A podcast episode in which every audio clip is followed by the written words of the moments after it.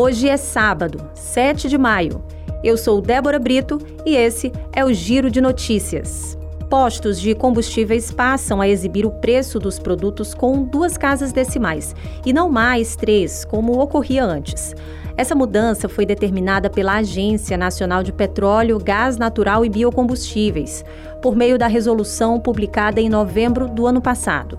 De acordo com a ANP, o objetivo da mudança é deixar o preço do combustível mais preciso e claro ao consumidor, além de estar alinhado com a expressão numérica da moeda brasileira.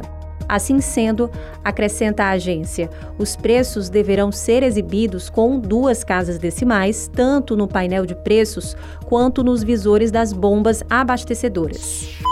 Pesquisa do Departamento Intersindical de Estatística e Estudos Socioeconômicos, DIEESE, mostra inflação de 1,99% em abril, registrada no conjunto dos 12 produtos que compõem a cesta básica em relação ao mês imediatamente anterior.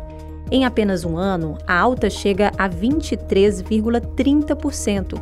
Para garantir a cesta básica em Fortaleza, o consumidor precisou desembolsar R$ 647,63. São R$ 122,37 a mais do que era preciso pagar no mês de abril de 2021. R$ 525,26. Já no semestre, a variação chegou a 14,84%, considerando o valor do salário mínimo vigente do país, de R$ 1.212.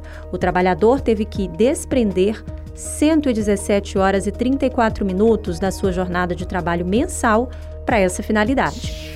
O Ceará passou a registrar, a partir do fim de março e início de abril, um aumento de positividade dos casos de Covid-19. A taxa continuou crescendo pelas semanas do último mês, segundo dados disponibilizados na plataforma Integra SUS, na semana do dia 24 a 30 de abril. Foram 4.286 testes feitos, onde 343 tiveram resultado positivo. Isso significa que a taxa de positividade dos exames feitos no Ceará é 8%. Em Fortaleza, a taxa de positividade é a maior, com 9,2% de todos os exames feitos na capital da última semana de abril, dando positivo para a Covid-19.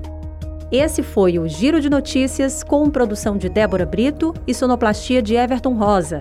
Estas e outras notícias você encontra em gcmais.com.br.